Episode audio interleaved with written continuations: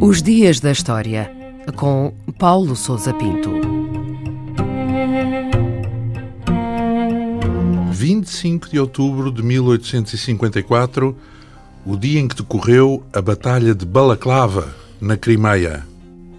Balaclava é o nome de uma cidade da Península da Crimeia, onde teve lugar nesse dia uma importante batalha que opôs uma aliança de forças britânicas, francesas e turcas ao exército russo no contexto do conflito que ficou conhecido como Guerra da Crimeia.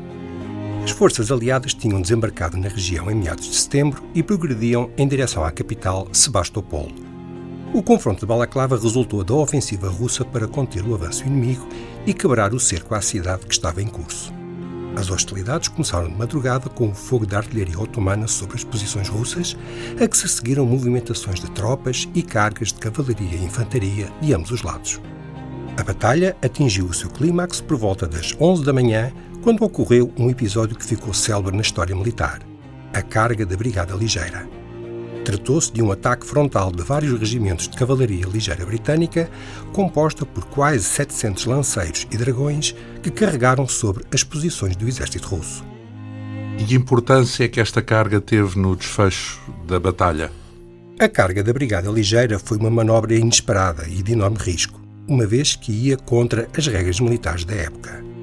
A cavalaria ligeira era composta por soldados armados apenas de lanças e sabres e o seu uso estava limitado a ações de reconhecimento ou de rescaldo, já que não dispunha de qualquer proteção e era, portanto, muito vulnerável ao fogo inimigo.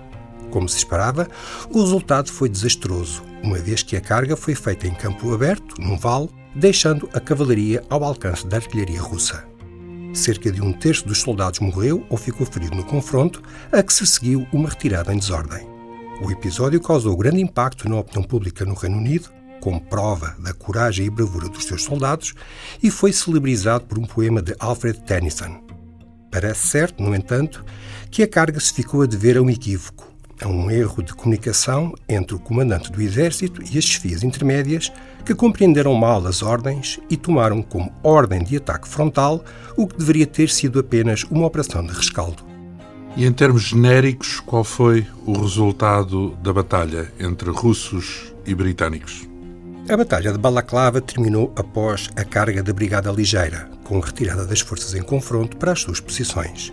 O balanço final é geralmente considerado como um empate ou um resultado inconclusivo, uma vez que não houve um vencedor claro.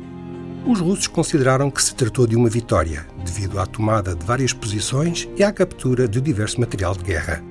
A batalha elevou o moral das tropas russas, que havia sido seriamente afetado pelas derrotas anteriores, e diversos oficiais receberam louvores e medalhas de mérito. No entanto, do ponto de vista estratégico, o curso da guerra manteve-se favorável aos aliados.